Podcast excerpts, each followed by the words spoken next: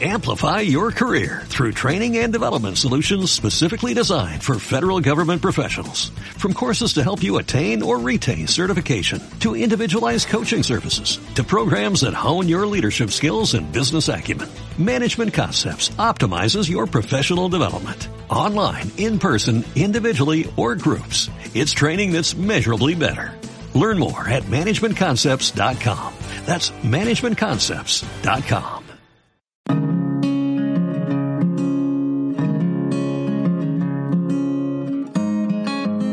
Mentes Positivas, el podcast de desarrollo personal de Consu González.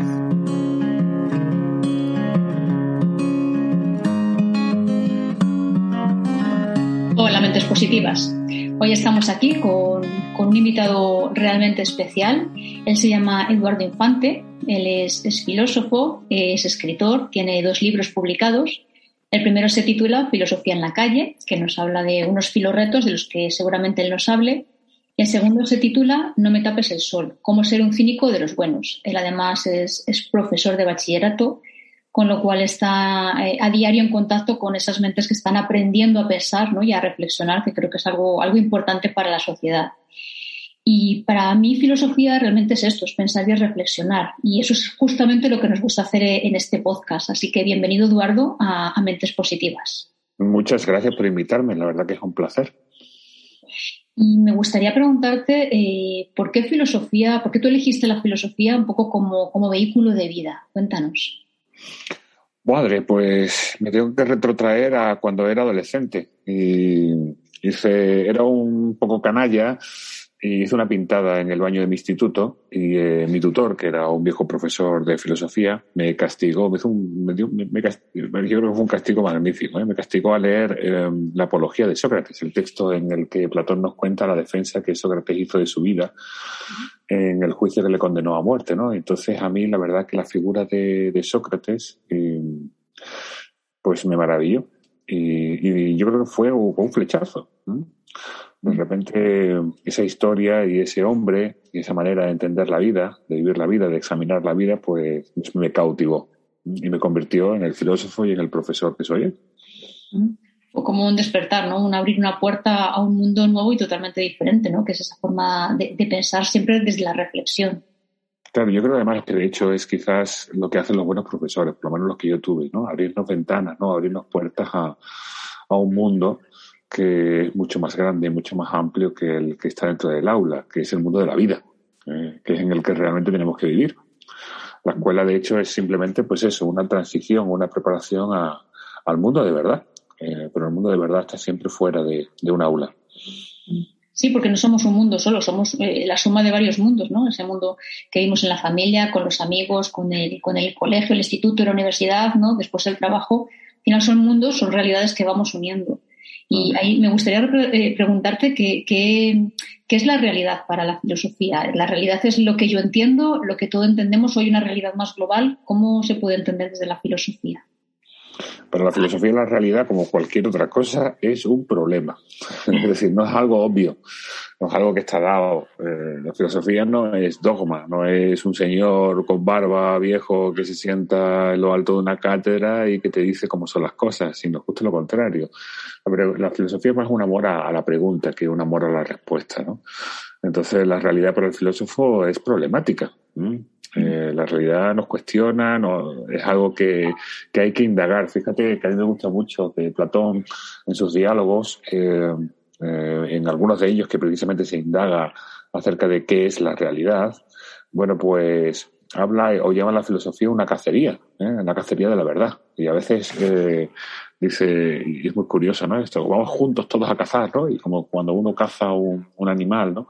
Pues un animal escurridizo, una especie de zorro inteligente, pues él tiene la sensación de que a veces se nos escapa, ¿no? Que cuando estás a punto ya de ir encontrarlo, cuando ya piensas que realmente sabes cuál es la respuesta, de repente zasca, ¿no? Se te escapa, mierda, se nos escapó, ¿no? Pues... Seguir buscando, ¿no? Tienes que seguir buscando, pero es una tarea apasionante, ¿no? Como, como la caza, ¿no? Porque además es una tarea, y esto es muy importante, una tarea conjunta. La realidad no es la realidad para mí. ¿eh? El, el, ser humano es un animal social. ¿eh? Fíjate que las palabras que usamos son palabras prestadas. no son nuestras, no las hemos creado nosotros. ¿eh? Nosotros hemos nacido ya en una comunidad de hablantes y los significados con los cuales llevamos a la realidad, pues también se nos han prestado. Por tanto, es una tarea o una cacería conjunta que tenemos que hacer entre todos, dotar de sentido a esta realidad. Fíjate cómo, por ejemplo, ahora una de las cosas que ha provocado la pandemia es que aquellas cosas que creíamos que eran ciertas acerca de la realidad, de la normalidad, bueno, pues se nos ha ido toda la mierda, se nos ha ido el garete, ¿no? Y ahora es tarea, por un lado, individual, pero por otro lado, y una tarea también colectiva, ¿no? Comunitaria, pues dotar de nuevos sentidos a, esa realidad en la que, en la que estamos inmersos. Eso es, y es lo que dices tú, es algo conjunto. Es, yo pienso que entre todos lo bueno es que la normalidad de antes no es la normalidad de ahora. Ahora podemos crear una nueva realidad, ¿no? una nueva normalidad en base a todo, a todo lo que tenemos y lo que se supone que hemos aprendido ¿no? de, de, esta circunstancia problemática que hemos pasado. ¿no? Al final es eso, resolver problemas esto ha sido un problema, entonces eh, ahí está un poco el, tener ese conocimiento de todo lo que hemos adquirido y aprendido y enfocarlo a través de la reflexión a, sobre todo hacer el bien, ¿no? Que al final un poco es lo que, lo que el ser humano busca, ¿no? El, ser útil y hacer el bien.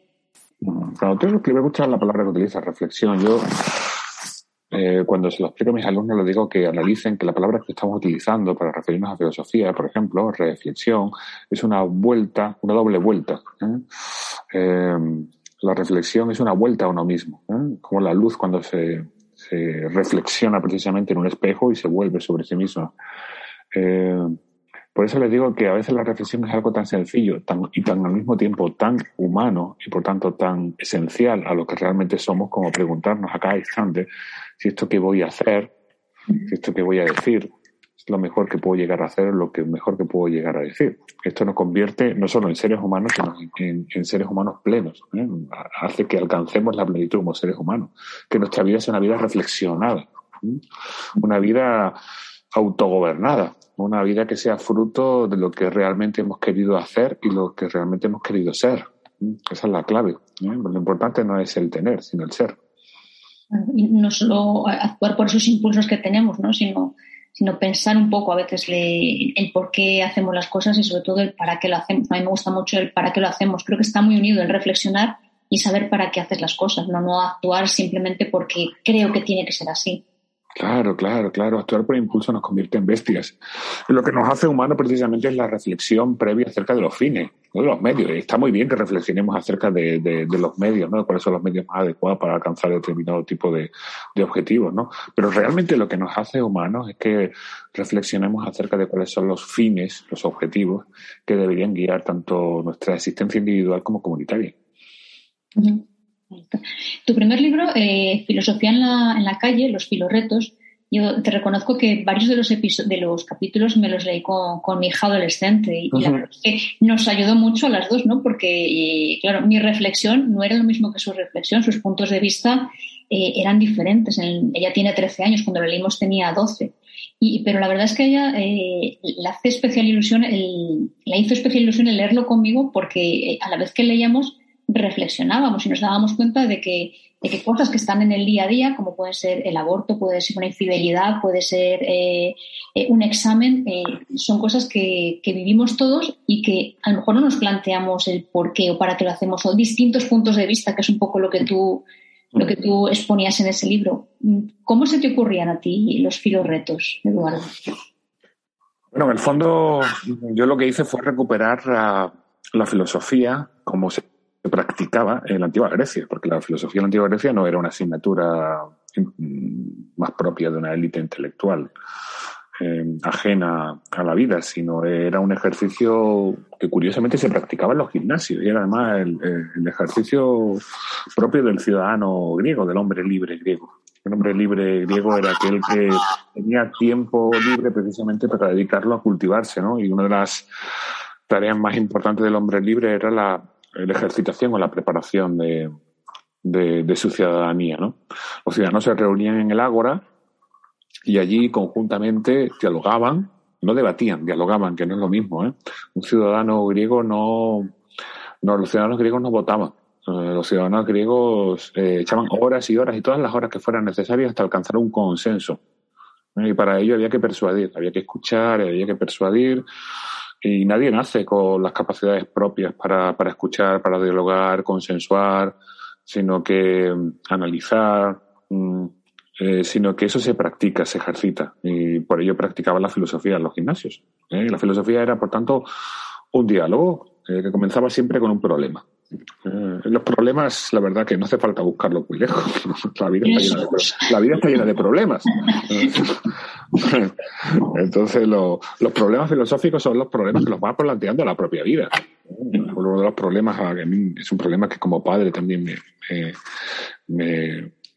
me, apasiona mucho y me cuestiona bastante. Es un problema que aparece en varios libros de, Platón, ¿no? En varios diálogos de Platón. ¿eh? Cómo, cómo educar la virtud de nuestros hijos. Eh, tú puedes ser muy bueno, por ejemplo, en algo, pero ¿cómo consigues que tu hijo sea tenga esa virtud que tú tienes o que tiene tu, pareja, ¿no? ¿Cómo, cómo, cómo, cómo, eso cómo se hace, ¿no? Eh, y si es posible, ¿no?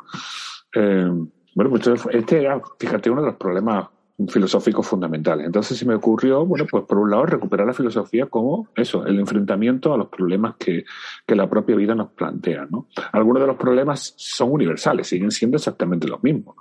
lo mismo que se preguntaban los, los griegos de la antigua Atenas, nos lo seguimos preguntando nosotros hoy en día, ¿no? Por ejemplo, la raíz del mal en el ser humano, ¿no? O, o cuando, qué hace que una, que una ley sea, sea justa, ¿no? O cuál es el mejor modelo educativo, o si la educación debería ser pública o privada, si es una cuestión de la familia o es una cuestión del Estado, ¿no? Son problemas que la propia vida nos plantea, ¿no? Y otros problemas han cambiado porque la sociedad ha cambiado, ¿no? Entonces nosotros nos enfrentamos ante, ante problemas diferentes, ¿no? Pero, pero la filosofía sigue siendo eso, el examen el examen detenido de problemas. Decía Sócrates que una vida que no se examina es una vida que no merece la pena ser vivida, porque una vida humana es una vida filosófica, es decir, una vida que, que, uno, para poder vivirla en plenitud y en autenticidad, tiene que estar continuamente analizándola y examinándola, ¿no? Pero ese examen hay que hacerlo junto con otro. Por eso me parece maravilloso, Consul, lo que tú hiciste con tu hija, porque hacer filosofía no se hace solo. Igual que uno no juega al tenis solo y que uno no juega al fútbol solo. Y que, mira, a mí me encanta la cocina, disfruto, mi madre es cocinera, yo disfruto muchísimo cocinando, pero cuando cocino, cuando realmente disfruto es cuando cocino para otros. Y cuando realmente como eh, con pasión y disfruto de la comida es cuando como junto con otros, ¿no? Cuando tengo que cocinar para mí mismo, al final no termino cocinando, como cualquier cosa, ¿no? Pero la filosofía ocurre igual.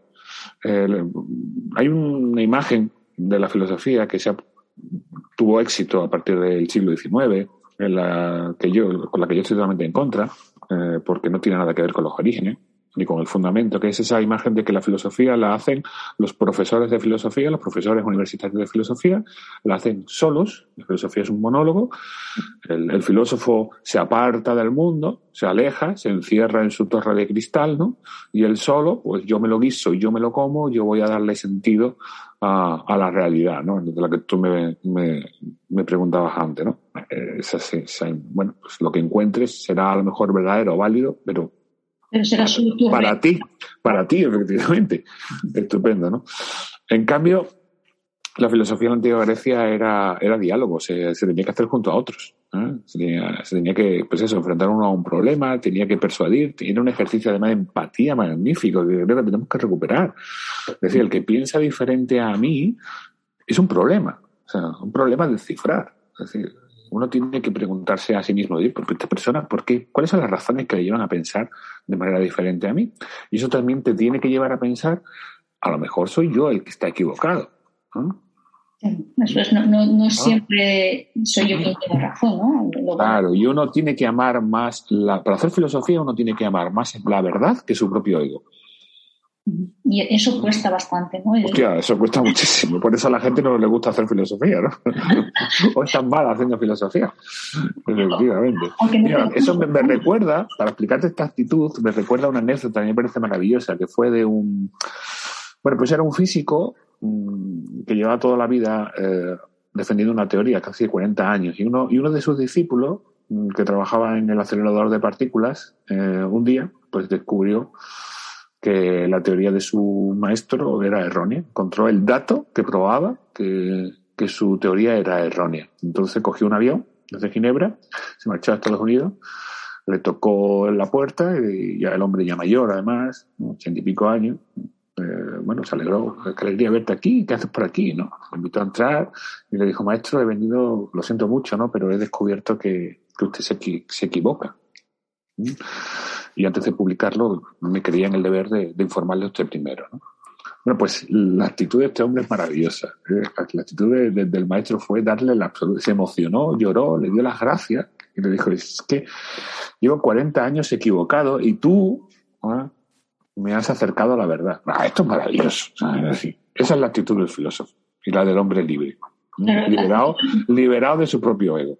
Eso es, y la actitud de los dos, además, de que eh, el que lo había descubierto se molestó, no en llamarle, sino en ir hasta aquí y decirlo en persona. O sea, eso es maravilloso. Esa cosa, hay que decirla en persona. ¿eh? Compartiendo una copa de vino siempre es mucho mejor, además, incluso. Y eh, además, eh, esto de que lo leyera con mi hija surgió a raíz de cuando estaba leyendo el episodio de la. El, episodio no, el capítulo de la Wikipedia.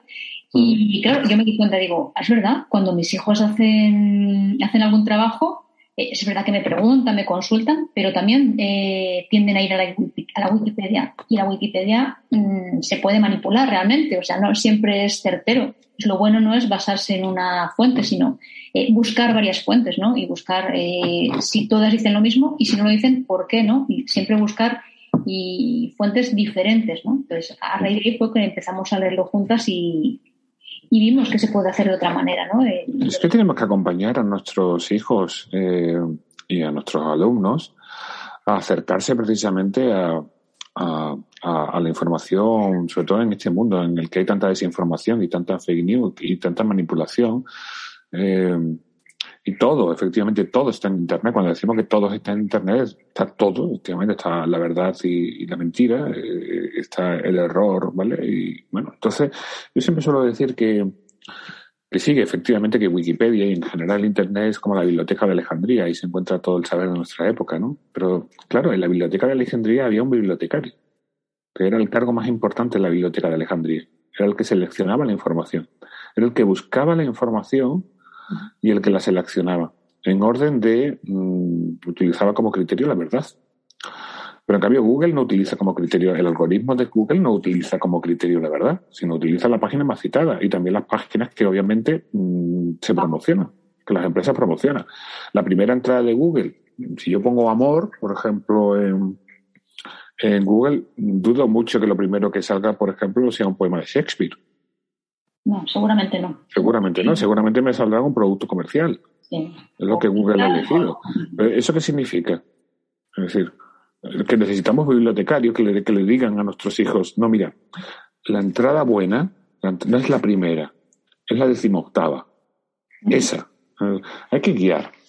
Hay que guiar. No te vayas a la decimoctava, sino guía todas y compara, ¿no? Efectivamente. Efectivamente. Y tu segundo libro, eh, No me tapes el sol, eh, cómo ser un cínico de los buenos.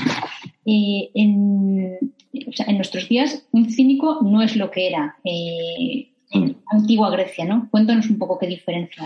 Pues en absoluto, ¿no? yo creo que es la palabra que más se ha tergiversado en la historia de la filosofía, ¿no? Llamarle hoy en día a alguien cínico es insultarlo.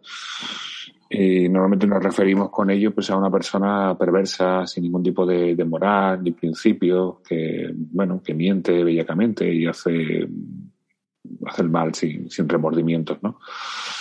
Eh, vale, esto no tiene absolutamente nada que ver con lo que era el cínico en la antigua Grecia. Los cínicos fueron una escuela filosófica fundada por uno de los discípulos de Sócrates. Cuando el maestro muere, pues sus discípulos pues fundan diferentes escuelas. Eh, una de las más conocidas que fundó Platón en la academia, que lo que hizo fue hacer de la filosofía una actividad más intelectual, ¿no? De hecho, en la academia de Platón fundamentalmente lo que se hacía era matemáticas. había matemáticos todo el día haciendo círculos eh, y resolviendo problemas de geometría. Efectivamente. Y, y, discutiendo sobre, sobre temas científicos, ¿no? Eh, entonces, eh, el fundador del cinismo lo que hizo fue entender que, que, Sócrates, eh, o, que, lo que entendía Sócrates por filosofía era una vida pensada, pensar la vida, pero también una vida vivida, una manera de vivir. y que lo que había que recuperar de Sócrates, o lo que había que, transmitir de Sócrates, no era tanto su, su pensamiento, ¿no? sino su forma de vida. Y entonces intentaron recuperar y transmitir esa forma de vida. Y utilizaron la palabra kinos, eh, químicos, que significa en griego relativo al perro o perruno. Porque con ello querían decir que los perros, que son animales urbanos que viven con nosotros, saben vivir mejor que muchos seres humanos. Y es que la clave de la filosofía socrática, de la filosofía cínica, el gran problema al que se enfrentaron los cínicos y al que se enfrentaron Sócrates no era el que, al que se enfrentó Platón. Es decir, a los cínicos les importaban tres pepinos los, la trigonometría y los problemas de trigonometría. Lo que realmente le importaba era cómo vivir bien. Ahí está la clave. Cómo vivir bien la vida, de tal manera que al final de una vida uno pueda decir he vivido la vida en plenitud. Ellos entendieron que el ser humano, como cualquier otro ser natural, es un ser que en función de cómo se cultive, pues dará fruto o no. Depende de cómo cuidemos una planta, por ejemplo, pues pues haremos que esa planta florezca o que se marchite. Y para ello se necesita un conocimiento de, qué es lo bueno para la planta. ¿eh? Necesitaremos saber, por ejemplo, cuántas horas de sol le conviene, ¿no? cuánto hay que regarla, cuáles son sus nutrientes, etcétera, etcétera. Pues eh, tanto Sócrates como los cínicos intentaron indagar qué era lo bueno para el ser humano. No desde un punto de vista moral, sino como aquello efectivamente que realmente hace que nos cultivemos como seres humanos. ¿no? Entonces distinguieron entre lo bueno, lo malo y luego lo indiferente, es decir, las cosas que en sí no son ni buenas ni malas, sino que realmente lo que nos importa, lo que importa es cómo la usemos. ¿no? Y, entonces eh, se dieron cuenta que realmente lo bueno para el ser humano es lo que los griegos llamaron virtud. Bueno, los griegos realmente utilizan la palabra arete, ¿eh? que significa excelencia. ¿no? Y tener un alma virtuosa, no un cuerpo virtuoso, era la clave. Fíjate que esta fue la gran revolución de Sócrates. El mundo griego estaba antes de Sócrates totalmente preocupado y obsesionado por la virtud. Y además aclamaban, estaban todos, ¿eh? los griegos estaban, eh, sobre todo los atenienses, estaban, su objetivo en la vida era ser virtuoso, no era como nosotros, ¿no? Nuestro objetivo en la vida, mucho para nosotros, es tener dinero. Cuanto más dinero, mejor. Pues era, para ellos, el objetivo era ser virtuoso. Y cuanto más virtuoso y más cercanos a la virtud, mejor. Al principio entendieron la virtud desde un punto de vista físico. Entonces, pues, por ejemplo, cogemos los viejos textos de Homero y tenemos que los hombres virtuosos eran, por ejemplo, Ajax, era Aquiles, era Agamenón, eran guerreros, bueno, con un potencial físico impresionante, los mejores en el campo de batalla, ¿no? Luego los virtuosos fueron los, los, los atletas. ¿eh? Los atletas tenían unas virtudes también físicas que hacían que la ciudad los honrase como los mejores hombres. De hecho, los grandes atletas que competían en las Olimpiadas y venían vencedores, pues eh, comían públicamente en el Pritaneo, que era eh, el lugar en el que comía el gobierno de la ciudad, ¿no? Y el que eran aclamados y honrados todos los, los mejores hombres de, de Atenas, ¿no? Y bueno, llega Sócrates dice, qué va, hombre, lo importante no es eso. Lo importante es ser virtuoso de alma. Lo que, tiene, lo que uno tiene que tener fuerte y bello es el alma. Eso es lo que realmente tenemos que cuidar. Y la filosofía es una especie de cuidado, de medicina del alma. Esta línea, esta línea es la que va a seguir el cinismo. ¿eh? Una preocupación absoluta por el cuidado del alma, por entender cómo se adquiere la virtud. El cuidado del alma eh, se entiende como el cuidado de los valores? Me surge esta pregunta. Hmm. Eh, los valores son. Es un término filosófico que aparece luego ya con posterioridad. Sí que tiene mucha relación con la virtud, ¿eh? porque algunas de las que los griegos llamaban virtudes, luego nosotros hoy en día los llamamos valores. Pero, Yo lo entiendo muy asociado, pero no sé si realmente. Están, están asociados. Desde el término con el que a partir del siglo XX, ¿eh? especialmente de unos filósofos, eh, Max Scherer y otros filósofos que crearon y desarrollaron el concepto de valor, pues estos filósofos, eh, con ese concepto que luego ha quedado en nuestro lenguaje común, pues se refieren a lo que algunas de las cosas que, que, lo, que antiguamente se, se, llamaba virtud. ¿no? puede decir que sí, que algunos los valores pueden ser las virtudes. Pero las virtudes eh, para un griego, y sobre todo para Sócrates y para los cínicos, eran, eran varios. ¿eh? Y había que tenerlas todas. Esto es muy importante, porque si uno no las tenía todas, o las tenías todas, mm, o nada. esto, esto, es importante porque también dices, como tú puedes ir al gimnasio, te puedes matar a trabajar bueno, por ejemplo, la salud. Es mejor el. Bueno, el tema del gimnasio te ponía el ejemplo. Te puedes, puedes trabajar mucho los pectorales, pero si solo trabajas los pectorales, pues tu cuerpo no va a ser un cuerpo hermoso. ¿no? Necesitas una armonía. Y ocurre igual con la salud. Tú puedes tener un corazón muy sano, pero si tienes el hígado destrozado, pues no, no, estás sano. Para ser un hombre virtuoso tienes que tener todas las virtudes. Entonces aquí hay un conjunto de virtudes que fueron identificando. Es decir, que es aquello que hace al ser humano virtuoso. Una, muy importante para un griego, es la templanza el justo equilibrio. Hay que ser equilibrado en todo, en nuestra manera de comer, en nuestra manera de dormir, en nuestra manera de hablar. Pero esto va todavía mucho más allá. Es decir, va con el término de, que si nosotros analizamos la vida, bueno, y tú como madre lo sabes, es decir, cuando te hace una pregunta a tu hija, tú al principio dice, por ejemplo, eh, mentir está mal. De entrada le decimos que no, pero si lo analizamos, la, respuesta real es muy gallega. La respuesta real es depende, depende. ¿Y de qué depende? Pues es que es muy difícil, depende de la situación. Y hay que analizarla. Y entonces, ahí está el justo medio. El justo medio se refiere a eso. El justo equilibrio es el saber en qué momento ir equilibrando la vida y sabiendo que aquí lo correcto es. Bien, para tener eso, precisamente se necesita prudencia, que es otra de las virtudes. Eh, ¿Qué es la prudencia? La prudencia es el arte de saber qué es lo que conviene en cada instante, a cada momento y en función de cada circunstancia. Es saber actuar, haciendo que nuestras acciones no solo sean buenas, sino sean bellas. Todo nariz. Esto es complicado. Esto es muy, difícil de adquirir. Esto es muy difícil de adquirir. Y esto además, como dice, como dicen los cínicos, esto no, no, hay ningún curso que te lo enseñe. O sea, si hay alguien que te dice, no, apúntate a este curso de la CCC que, bueno, por 500 euros te enseño a ser prudente, no, no, no. Eso se gana con la edad y con la experiencia. Ahí está la clave. Y no todo el mundo. Primero, claro, porque hay gente que se tropieza no solo una, ni dos, ni tres, sino siempre con la misma piedra. Pero es cierto que con la experiencia, al cabo de una vida, cuando uno va examinando, por eso la importancia de la filosofía, cuando uno va examinando la vida, se va dando cuenta de va teniendo esa especie de instinto, ¿vale? De, hay en, esta situación lo correcto, ¿eh? para llegar a hacer algo de verdaderamente bueno y bello, ¿vale? Sería hacer esto, ¿no? Claro, pero dices tú, yo tengo 15 años, tengo 17 años, ¿qué hago? Yo no tengo experiencia, ¿qué, qué, tengo? ¿Que esperar mucho? Entonces, que suelo decirle a mis alumnos, digo, es que tenéis auténticos pozos de sabiduría a los que adquirir. ¿Eh? digo, a los que acudir, ¿no?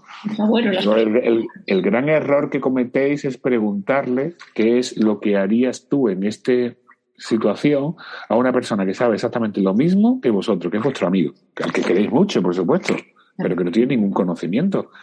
Digo, preguntarle a vuestros abuelos. Preguntarle a vuestros mayores. Decía Michel de Montaigne, eh, que fue un filósofo francés, que bueno, él fue, estuvo en la corte de, de París y sirvió como diplomático. Y luego se retiró a Burdeos, llegó a ser alcalde de Burdeos también, y se retiró a su, a su finca y cuenta en sus ensayos que estaba un día contemplando una fiesta de los campesinos que están tranquilamente después de la, de la vendimia. Y, y, dice, en estos campos de, de Burdeos hay más sabiduría que, las, en las aulas y en, la corte de París. ¿no? Eh, y estaba adquiriendo efectivamente que esos hombres sabían vivir mejor que, que lo que había visto en la corte. ¿no? Esa es la sabiduría que tienen que adquirir. Digo, por tanto, seguro que vosotros, todo el mundo, todo el mundo que nos está escuchando, tienen, si yo le pregunto, ¿piensa usted en alguien que sepa vivir? O que haya sabido vivir, piense en él. Todo, todo el mundo pensamos en él. Ese es la persona a la que tenemos que preguntar cómo ser prudente, ¿no? Esa sería otra de las virtudes, ¿no? Que, habría que alcanzar, ¿no? Una virtud muy importante para, los cínicos. Esta es fundamental para un cínico. ¿eh? La parresia. La parresia es el valor, la valentía, el arrojo, el coraje. Pero el coraje con la verdad. Es decir, el, filósofo cínico es alguien que está tan comprometido con la verdad que su decir es siempre verdadero. Y es siempre verdadero incluso en las circunstancias en las que decir la verdad es jugársela. hoy les explicaba a mis alumnos que les recordaba los casos, por ejemplo, de los periodistas en México, ¿no? Que denunciando las relaciones de, los narcos con el gobierno, pues se jugaron la vida. Y algunos de ellos murieron, ¿no? Eso tenían parresia, sí, ellos sabían lo que estaban haciendo. Sabían que decir la verdad era jugarse la vida. Y lo dijeron, y lo dijeron. Esa persona, por ejemplo, ese compañero nuestro que, que defiende a, a, otro compañero o a una situación de injusticia laboral eh, frente al jefe, sabiendo que está poniendo en peligro su, su puesto de trabajo, tiene parresia. Eso es la parresia. Y la parresia es lo que lleva efectivamente a hacer acciones buenas y bellas. Porque cuando uno hace un acto de parresia, pues, nos quedamos ante, estamos ante un héroe filosófico, ante alguien que decimos, madre mía, yo me quito el sombrero ante ti, ¿no? Eso es lo que deberíamos tener ansias. Es decir, uno cuando contempla a estas personas, deberíamos tener envidia. Y decir, yo quiero eso. Frente a la envidia que tenemos hoy en día. Porque hoy en día, ¿qué es lo que hacemos? Vemos que alguien pasa con un coche de alta gama, y entonces tenemos envidia y decimos, yo quiero eso. ¿no? O vemos un programa de televisión de eh, grandes casas, ¿no? Y decimos, yo quiero eso. Entonces el cínico te dice, tú eres imbécil. Yo veo, yo quiero. de verdad, en serio. Vas a seguir siendo igual de imbécil y vas a seguir desaprovechando la vida exactamente igual. Lo que tienes que envidiar precisamente es a las personas que son capaces de hacer acciones bellas y buenas. bueno, y habría, y habría otras muchas virtudes, pero bueno, esto nos daría para otro programa. ¿eh? luego nos daría para otro programa cómo se adquiere. Ah. Eso, es que eso, es lo complicado y lo bueno, lo que tiene, lo que hay que reflexionar. para mí la parrexia debería ser lo normal, ¿no? El, decir la verdad. Claro, decir la verdad. Bueno, la parrexia también tiene algo importante. Es decir, no solo era decir la verdad, sino vivir de verdad. Es decir, una coherencia entre lo que se dice y lo que se hace. Es decir, que el discurso vaya acompañado también de una vida eh, coherente con ese discurso. Porque yo no sé tú, pero yo estoy muy cansado de escuchar discursos que pueden estar muy bien pensados, muy bien escritos o muy bien dichos, pero muy mal vividos. Hay una coherencia realmente falta de coherencia. Y es la sensación que nosotros tenemos, por ejemplo, en el mundo de la política, ¿no? Es decir, ya uno ya no se cree los discursos, pero no se cree los discursos, porque no porque no estén, no tengan una lógica ni estén bien construidos. los discursos de nuestros políticos son una auténtica maravilla, más que nada porque no están escritos por ellos, sino por especialistas, ¿no? Que son los que les escriben los discursos. Pero uno no se los cree. ¿Y por qué no se los cree? Claro. Pero claro, pero es muy fácil verlo en los otros, ¿no? Pero también tenemos que decir, claro, ¿y nuestros discursos? Es decir, cuando nosotros, por ejemplo, nos juntamos con los amigos, cenamos tranquilamente, llega el momento de, las copas, ¿no? Y ya empezamos a hablar de temas importantes, empezamos a hablar de la vida y hablamos de pues, lo que tú dices, de los valores. Y entonces, dices tú, bien, muy bien. Y ese discurso que yo acabo de elaborar, que puede ser muy bonito, porque a mí la vida es, porque lo importante, eso realmente lo vivimos. Una cosa es el decir y otra cosa es el, hacer, el día a día, todo en el día a día, no puntualmente. Claro, pues tener el coraje de vivir lo que uno dice, eso es parresia. Y entonces dice el cínico, coño, nos iría, a ti te iría muy bien a nivel individual, pero yo creo que a todos nos iría muy bien si tuviéramos eh, el coraje de vivir y decir la verdad. Si hiciéramos de todo eso, seríamos mucho menos mediocres de lo que habitualmente somos, ¿no? Porque nos, vivimos dentro de, ese conformismo, ¿no? En el que, bueno, como las cosas son así, eh, no me atrevo o no, no, me identifico con la verdad o no me identifico con esa, eh, con esa templanza que dices, ese equilibrio. Yo creo que el equilibrio sobre todo es importante en, cualquier aspecto de la vida. Claro, pero tú has dicho una palabra muy importante, la mediocridad. Es que lo contrario a la virtud eh, no es el vicio, es la mediocridad. Y nuestro sistema lo que potencia precisamente es la mediocridad. Porque interesa efectivamente que se puede explotar a un mediocre, pero no se puede explotar a un virtuoso. ¿no? A un virtuoso no se le puede explotar. A las personas que realmente destacan, pues esas personas el sistema las elimina. El sistema lo que quiere es gente uniforme. Desde luego, alguien que, sea un parrésico, por ejemplo, ahora que estamos hablando de esa virtud, el sistema no lo va a premiar, no, en absoluto. ¿Eh? Todo lo contrario, ¿no? Eh, el profesor, por ejemplo, que dé clases como realmente él quiere darlas, que diga en clase lo que realmente quiere decir, que, bueno, pues ese profesor va a ser castigado por el sistema. El alumno también que realmente haga el trabajo como, como, como quiere hacerlo, que sea creativo, que, que intente estudiar lo que realmente le apasiona y no lo que una serie de políticos han pues ese alumno va a ser castigado, ¿no? Y en el mundo del trabajo, pues igual. Creo que si todo el mundo ahora mismo piensa en quién tiene por encima, creo que muy pocos mm, contemplarán a un líder ¿eh? Eh, que esté ahí por sus méritos, ¿no? No creo que vivamos en una sociedad de meritocracia, más bien vivimos en una sociedad de mediocracia. Pocos líderes de los que se, creen líderes no son realmente. Yo pienso que a un líder eh, se le elige, ¿no? No se hace, no se impone, ¿no? A un líder se le quiere, fundamentalmente. Eh, eh, el líder tiene una autoridad moral precisamente porque se le ha ganado. Se le ha ganado porque se le quiere, se le admira. entonces no se impone, sino uno, como, tampoco se puede obligar a nadie a amar, ¿no? A otra persona, ¿no? Pues cuando alguien, ¿y por qué? Porque el líder se convierte en un referente, en un modelo, en un modelo de lo que es líder, efectivamente, ¿no? Y por eso, en cierta manera, eh, pues sí, lo elegimos, ¿no? Sí, pero también al mismo tiempo sentimos una cierta atracción, ¿no? Eh, hacia, hacia, hacia ese modelo. Y yo creo que curiosamente estamos faltos de modelos y faltos de referentes en nuestra, en nuestra sociedad. Quizás porque los adultos hemos, no lo sé, a lo mejor quizás porque por el pluralismo que defendemos, ¿no? Pues mm, ahora mismo creemos que todo vale, ¿no? Y que hemos dejado a nuestros jóvenes sin, sin, referentes, ¿no? O no les mm, no, hay no hay referentes claros, ¿no? Pueden ser a lo mejor discutibles, pero lo cierto es que no, no hay referentes acerca de ni modelos de, de vida y de conducta.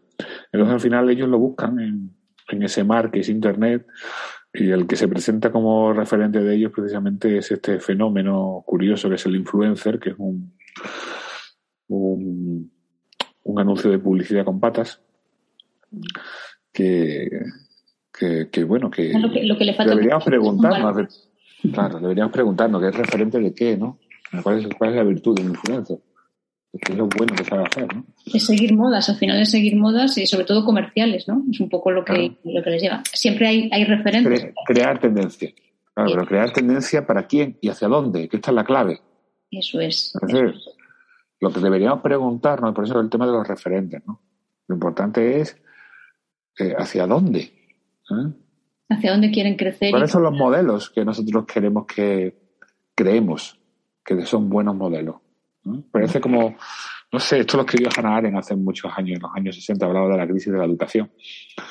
Y decía que los adultos parece que nos hemos desentendido, ¿no? Decía que la educación es, eh, es dotar al niño de las herramientas y las armas necesarias para enfrentarse a un mundo que no es el suyo, sino el nuestro, el que nosotros hemos creado. La sociedad a la que van a acceder nuestros hijos, eh, esa sociedad no, no, es la de ellos, es la nuestra. Y entonces parece que nosotros hemos cogido y hemos dicho, ¡hala! Nos desentendemos del mundo. ¿vale?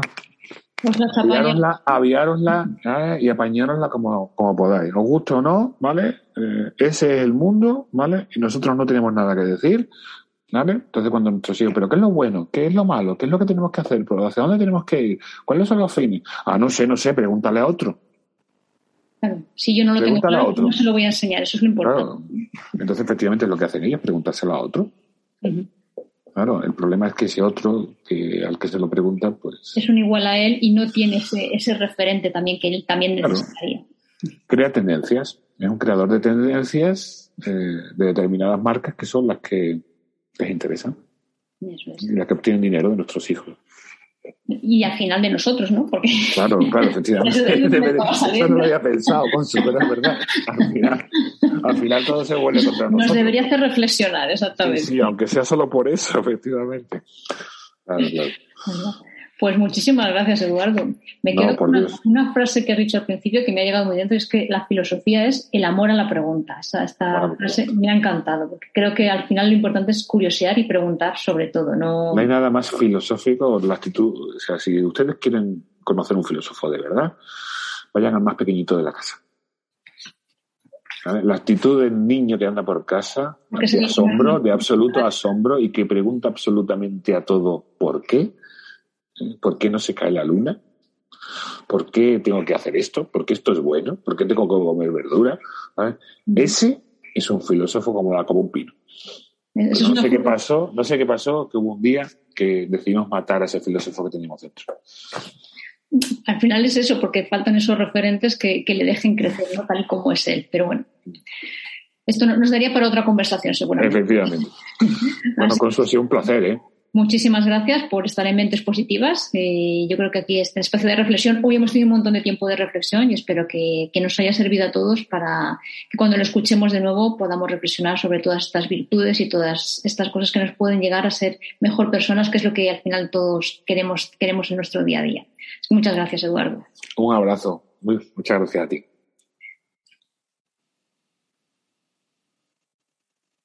Te leo ahora el poema de esta semana. Filosofía es pensamiento, es duda y reflexión, es momento de diálogo, de incertidumbre y de sazón, desequilibrio y reequilibrio, fluyendo en compasión, prudencia en conveniencia, perseverando en el esfuerzo, con el ego en transición, hacia un mundo más humilde, entendido con amor, en el que los humanos lideran la revolución de hablar sin miedo, solo desde el corazón. Y ahora te toca a ti reflexionar. Como mente positiva, ¿para qué? Para pensar y debatir, tener el coraje de la verdad en tu vida, una vida con equilibrio, siendo mente positiva. Escríbeme a consumentepositiva.com o escríbeme en cualquiera de mis redes sociales como arroba. Sígueme, escucha, reflexiona, vive, sueña y sé mente positiva.